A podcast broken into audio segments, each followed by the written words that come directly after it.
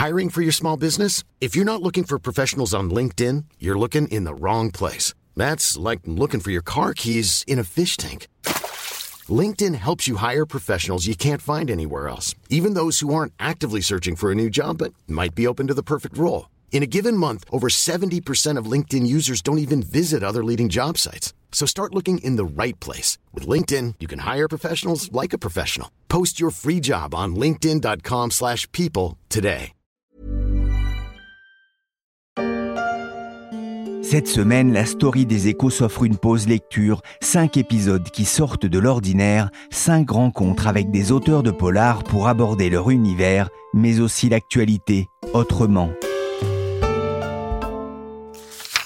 devant la faculté de droit de Nancy, vendredi.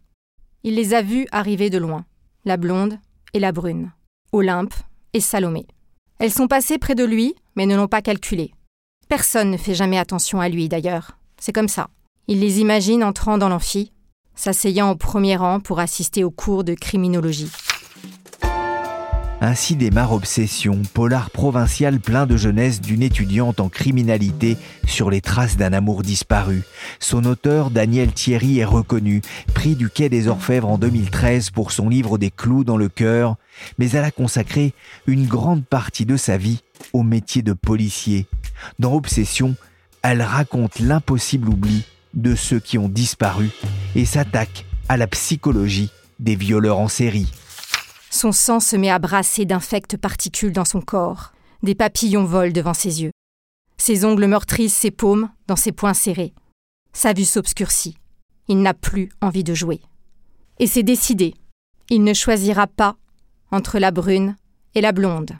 Il prendra les deux. Je suis Pierrick Fay, vous écoutez La Story des Échos. Aujourd'hui, je reçois Daniel Thierry, auteur de polar et pionnière de la féminisation de la police, façon Julie Lescaut, première femme flic à la télévision.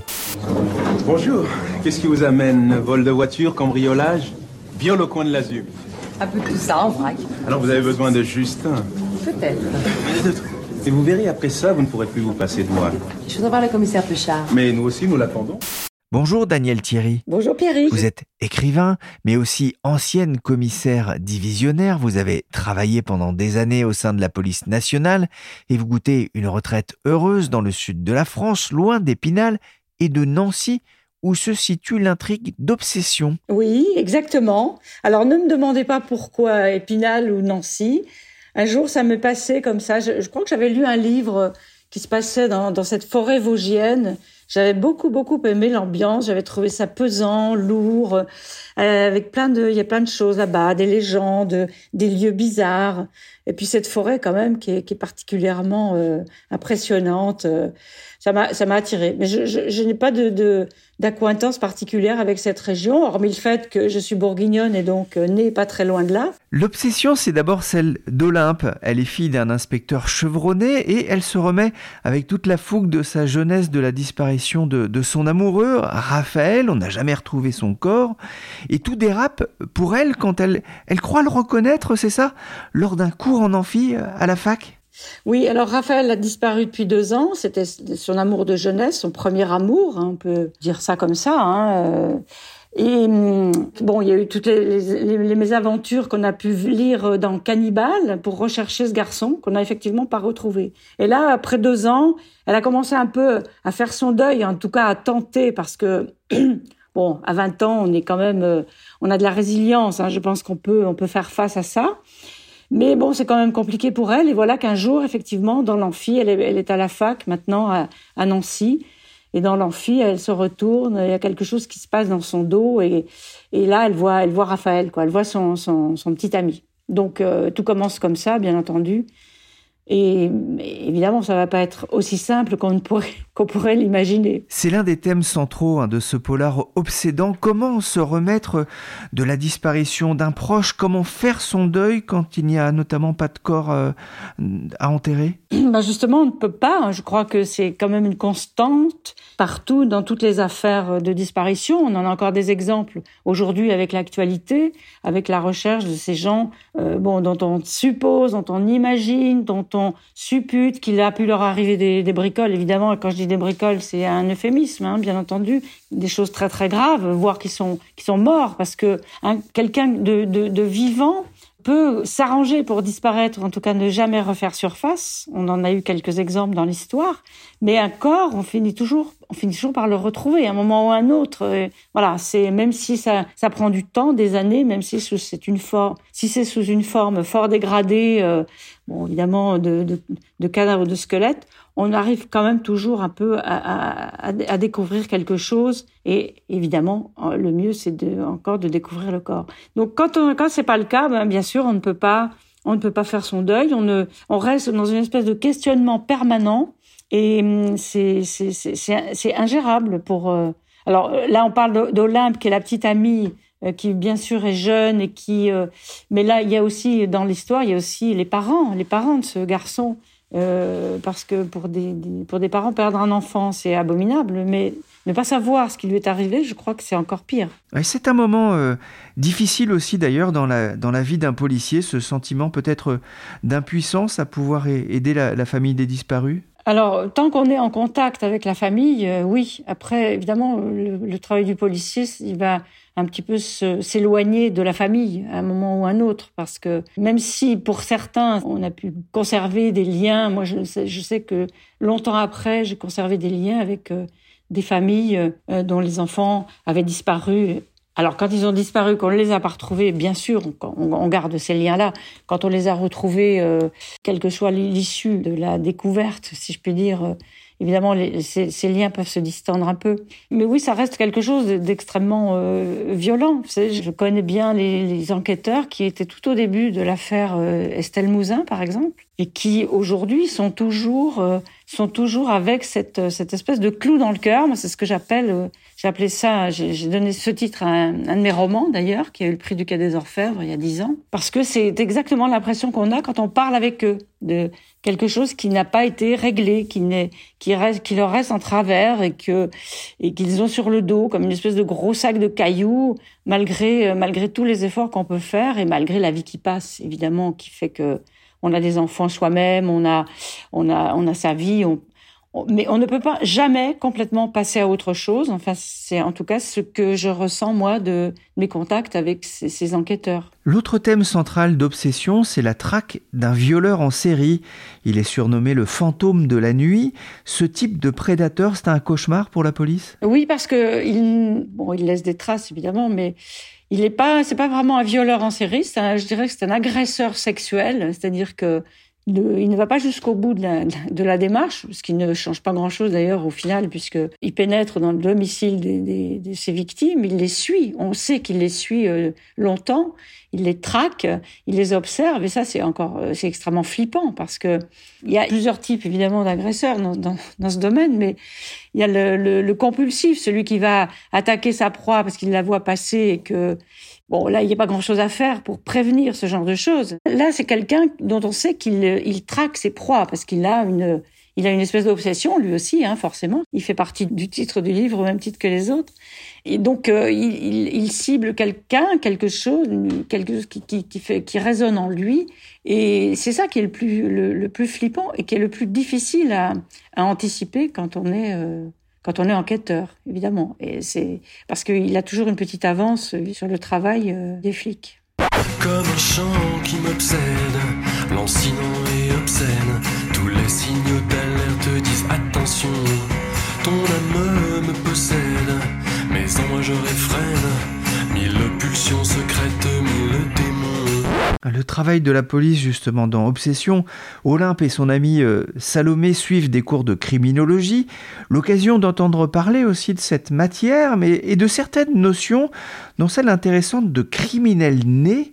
On est criminel? Alors ça, c'est une théorie euh, qui n'a plus cours aujourd'hui. Je ne pense pas qu'on puisse dire, même si quelqu'un, euh, des gens ont essayé de la, remettre un peu, un peu d'actualité, qu'on a pu voir à travers certains films aussi, une filmographie qu'on pouvait peut-être détecter à travers euh, à travers certains gènes, à travers euh, à travers certaines caractéristiques physiques. Ça, c'était les théories de Cesare Lombroso qui disait qu'on pouvait déterminer euh, à partir de certaines caractéristiques physiques si quelqu'un avait une prédestination, une prédétermination à commettre euh, des crimes. Bon, je pense qu'aujourd'hui on en est loin, bien sûr, mais c'est quand même quelque chose qui est enseigné parce que c'est quand même la base du travail actuel euh, sur euh, l'étude justement des criminels et de l'étiologie du, du, du, crime et du criminel, parce que c'est c'est ça qu'on cherche toujours à débusquer. C'est qu'est-ce qui a fait que vous, vous êtes, enfin je ne sais pas, vous je dis ça, peut-être que vous,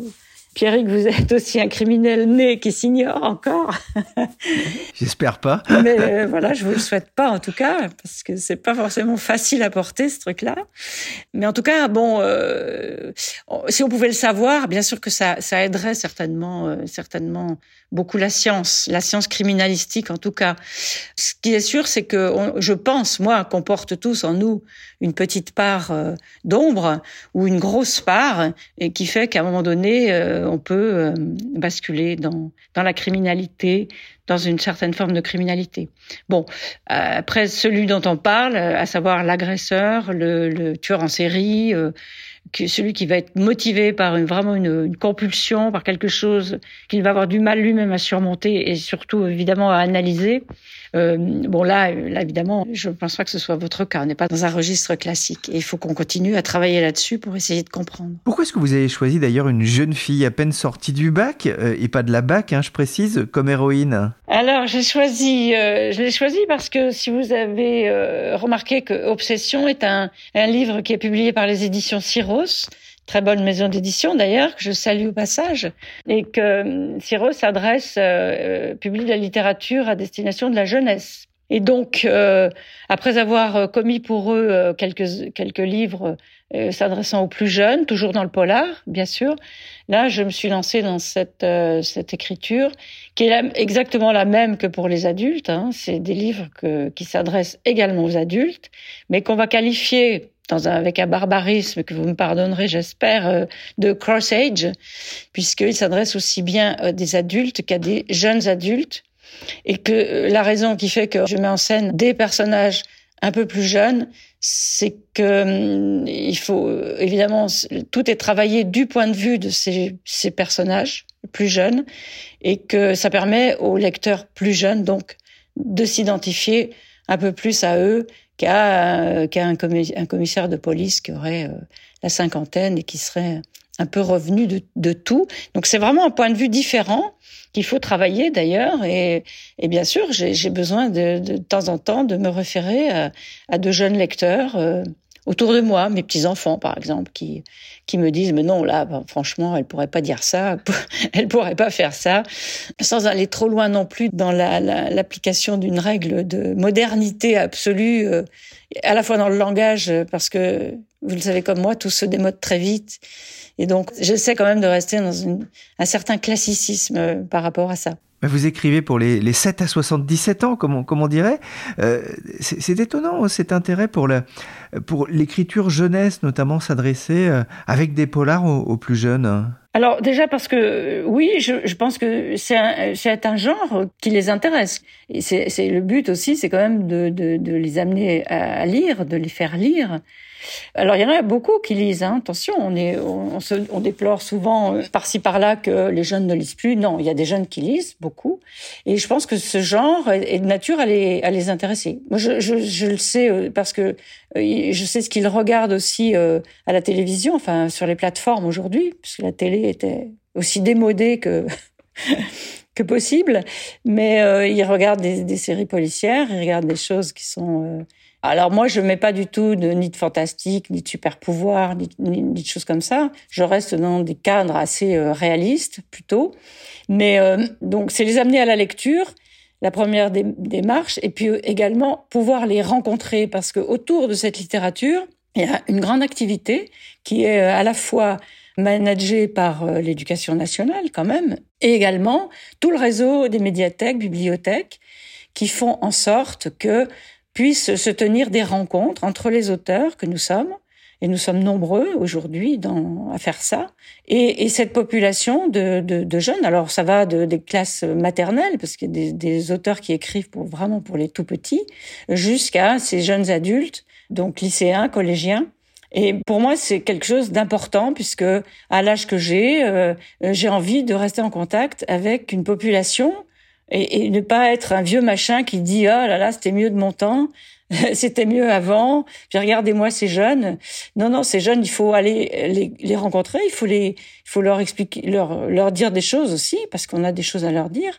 Et puis bon après ils prennent ils prennent ce qu'ils veulent. Ils, ils en retiennent ce qu'ils veulent mais je pense que voilà. Moi en tout cas ça fait partie de, de la démarche qui m'anime en, en, écrivant pour, pour ces jeunes. 1m65, 40 ans, l'allure dynamique, Daniel Thierry est considéré par ses pairs comme une pro. Chef de la division des chemins de fer de la police de l'air et des frontières depuis trois ans, ce commissaire principal a aujourd'hui une mission, mettre sur pied la brigade de sécurité des chemins de fer. Daniel Thierry, je voudrais qu'on revienne ensemble sur votre parcours professionnel euh, évoqué ici hein, dans l'émission C'est à vous. Vous êtes devenue inspectrice de police en 1969. Vous aviez 22 ans. Vous allez ensuite devenir chef des stupes à la Sûreté de Lyon. En 1976, vous voilà promu commissaire, l'une des premières femmes à accéder à ce poste. Et avant de devenir en 1991 la première femme commissaire divisionnaire. Lors de sa nomination à Matignon, Elisabeth Borne avait rappelé l'importance de faire rêver les petites filles. Vous aussi, vous aviez cette envie? Alors, j'avais deux envies en, en réalité quand j'étais jeune. J'avais envie de sortir des sentiers battus.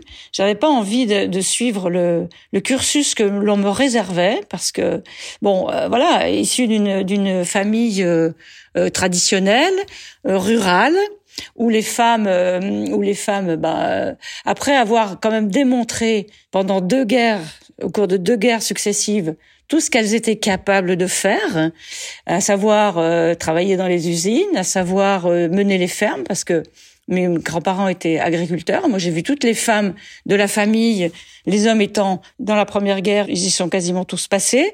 Quand ils sont revenus, ils étaient dans des états tels que c'était les femmes qui devaient euh, porter les porter les, les, les fermes, s'occuper des enfants. Enfin, voilà, gérer tout tout tout le quotidien. Et moi, j'ai vu ça, donc je me disais après après, bon, voilà, c'est passé. Alors on revient une espèce de patriarcat où euh, les hommes vont décider de tout, les hommes vont reprendre en main toutes les affaires et laisser les femmes à la cuisine, s'occuper des gamins. Et c'est déjà, c'est déjà bien beau. Donc le sort qu'on me réservait, c'était un peu celui-là. Mon père disait, il n'était pas de mauvaise foi. C'était, voilà, c'était ça. Il était, il était élevé comme ça. Hein. Disait que ben, les femmes devaient, euh, pourquoi faire des études À quoi ça sert de faire des études? Alors travailler, bon, euh, déjà c'était un peu scandaleux. Et puis euh, travailler, et quand quand je, je, lui disais que moi je ne voulais pas faire un travail, euh, en gros, et c'est pas du tout péjoratif ce que je dis, mais subalterne parce que c'était quand même ce qu'on nous réservait, des postes de secrétariat, des postes, voilà, à la rigueur, on pouvait être secrétaire, on pouvait être femme de ménage, on pouvait faire ce, ce, ce genre de job. D'ailleurs, il me destinait à l'école ménagère mon père, en toute bonne foi, euh, pour apprendre à gérer mon ménage, euh, ma famille, euh, les enfants. Et quand je lui disais que d'une part je, voulais travailler, que d'autre part je ne voulais pas faire un travail banal, enfin je voulais faire un travail de préférence réservé aux hommes parce que je voulais démontrer que je pouvais le faire aussi. Bah, évidemment, ça marchait pas. Ça, ça, le faisait à la limite un peu sourire, et puis surtout ça l'agaçait beaucoup. Et l'idée, c'était donc de faire un travail plus sortie des sentiers battus, puis aller me confronter à quelque chose aussi qui était le monde policier, puisque ce monde policier était quand même fort décrié. En bonne 68 arde, j'en avais entendu pique pendre.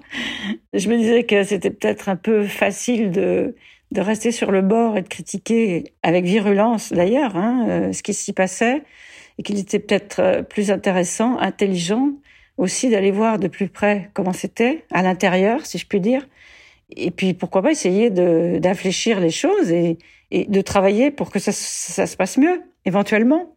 68, c'était hier, il y a eu la rue de pique. 68, c'était hier, il y a eu la rue de pique.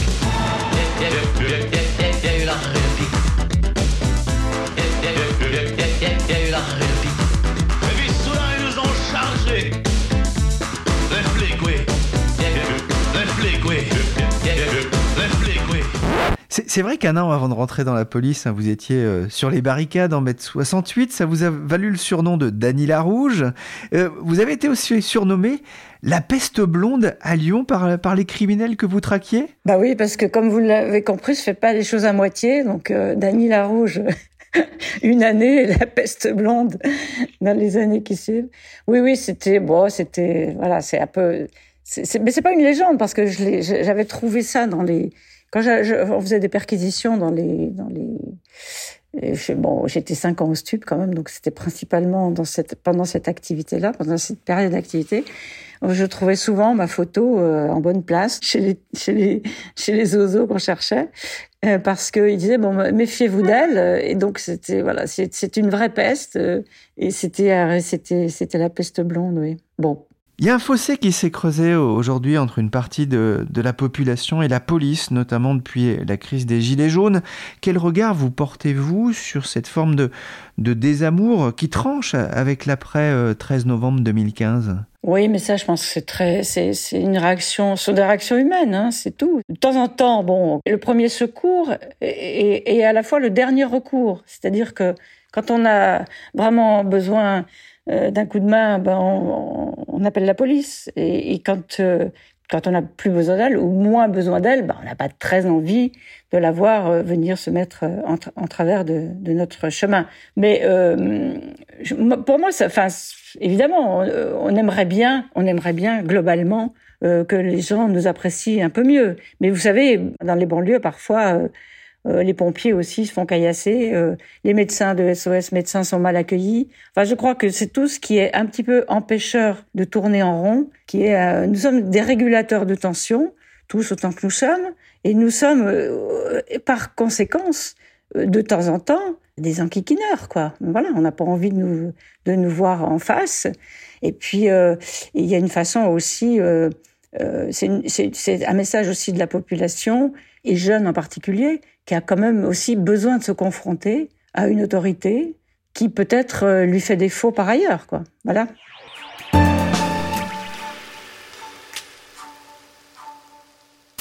Je suis la commissaire Marion. On est venu vous poser quelques questions. J'ai quelque chose à te montrer. Tu n'es pas en charge de l'enquête. C'est clair? On cherche et on trouve. Vous avez écrit 15 romans policiers narrant euh, les aventures d'Edwige Marion, un, commissaire déterminé incarné à l'écran par euh, Louise Monod. La série s'appelle Marion. Qu'est-ce qu'on ressent lorsque l'un des personnages sortis de son imagination prend vie sur l'écran? Alors c'est, bah disons que là pour le coup, euh, moi j'ai ressenti, je, je, ne peux pas dire que j'ai ressenti des choses négatives puisque j'ai participé à la création, à la mise en place de la série de bout en bout. Donc si ça si ça marche pas, si c'est pas bien, en gros, je ne pourrais m'en prendre euh, qu'à moi-même. Euh, c'est plutôt la, la, la, réaction des, des lecteurs, enfin de mes lecteurs, qui est intéressante à cet égard. Mais bon, c'est assez assez courant et je dirais assez commun. C'est-à-dire que les gens se font une idée du personnage. Oh, ben je la voyais pas comme ça. Bah pour moi, euh, dis-je Marion, bah non, elle est blonde, elle est pas brune. Alors Louise Monod, euh, qui est une très belle femme, hein, euh, qui est une très très bonne actrice aussi, évidemment, mais euh, elle est brune, elle est grande, elle est mince, elle est et, et bien sûr que le public, lui, il avait une vision de Marion qui était tout à fait différente. Mais vous, vous en avez une, moi j'en ai une autre. Une troisième personne va encore la, voir autrement.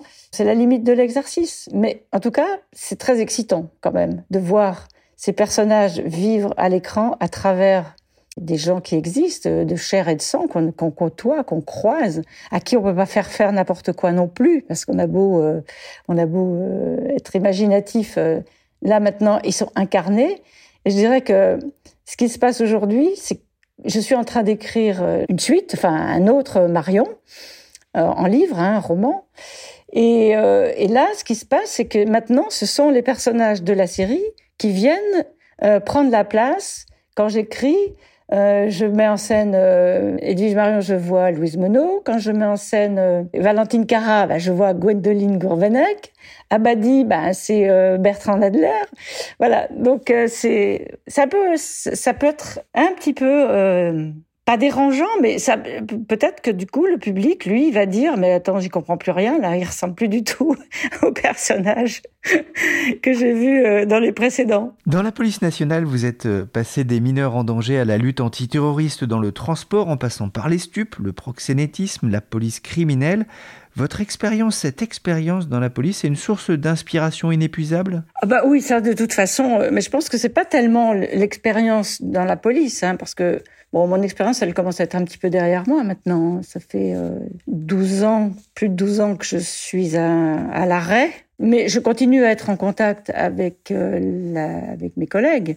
Le plus difficile, c'est le plus difficile d'ailleurs, euh, non pas d'être en contact, mais de suivre euh, l'évolution, parce que malgré tout, ben, tout ce qu'on dit, ça bouge quand même euh, beaucoup un peu partout. Vous avez remarqué que je suis pas très forte en cyber, euh, tout ce qui est tout ce qui est cybernétique, que j'ai un petit peu de mal avec ça. Et, et voilà, il est vrai que ça, aussi, ça, peut être un peu pénalisant. Non, ce qui est, intéressant à suivre et qui est une source inépuisable d'inspiration, bah, c'est l'homme, c'est l'humain, c'est, tout ce qu'il est capable de faire, c'est tout ce qu'il est capable d'inventer. C'est même avant même qu'une technologie soit en place, il a déjà trouvé le moyen de la contourner ou de. Et c'est, logique puisque s'il est capable de l'inventer, il est capable aussi de d'en débusquer. Euh, les faiblesses, euh, d'en trouver les travers et, de s'en servir malheureusement de manière euh, illégale, hein, parce que c'est quand même euh, c'est quand même là tout le tout le propos et tout ce qui ce qui nous intéresse en tant que policiers. Un dernier mot dans Obsession, Olympe dit de son père, inspecteur, qu'il ne dort que d'une oreille. Depuis 12 ans, vous dormez mieux? Euh, Pas toujours, non. Non, j'ai toujours des problèmes, de, des problèmes de sommeil, mais je crois que ça c'est, euh, je sais pas si c'est génétique ou si on peut dire ça ou c'est inhérent à ma personne.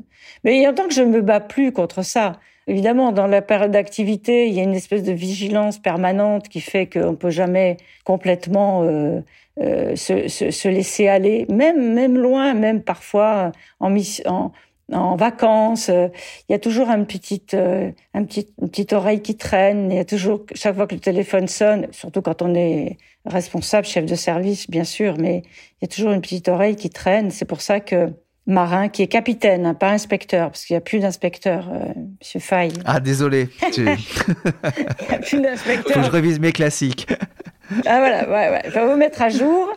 Non, non, mais c'est quand même, ça remonte quand même à 1997. Hein, alors. Euh, L'appellation a changé, donc le marin il est capitaine et ben oui il est comme tous les gens qui ont des responsabilités dans, dans, dans ce métier et qui ne peuvent pas, contrairement à ce qu'on imagine parfois ou à ce qu'on lit ou ce qu'on voit, on peut pas laisser tout euh, au service. Euh, quand on rentre chez soi, on traîne une partie de chez soi au service, bien sûr. Quand on a un gosse malade et qu'on arrive quand même au boulot, parce qu'on peut pas faire autrement, bah on se dit, euh, on a quand même un petit peu l'oreille sur l'enfant malade.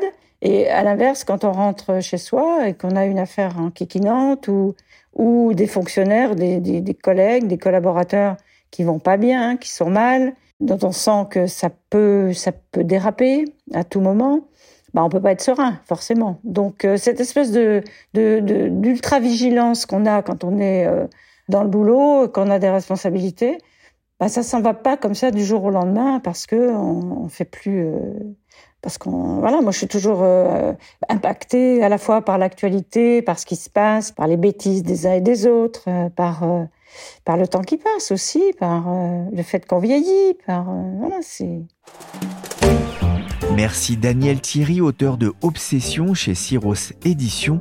Demain, je recevrai pour le dernier épisode de cette série de fin d'année Christophe Ferré pour évoquer sa réinterprétation de la tuerie de Chevaline. Cet épisode a été réalisé par Nicolas Jean, chargé de production et d'édition Michel Varnet. Merci à notre grande lectrice, Laurence Boisseau. Vous pouvez retrouver le podcast des échos sur toutes les applications de téléchargement et de streaming. Abonnez-vous pour ne manquer aucun épisode.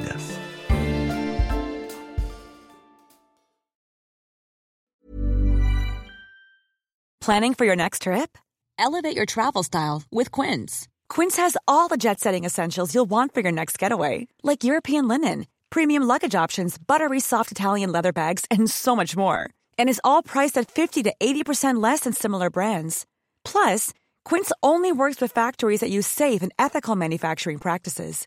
Pack your bags with high-quality essentials you'll be wearing for vacations to come with Quince. Go to quince.com/pack for free shipping and 365-day returns.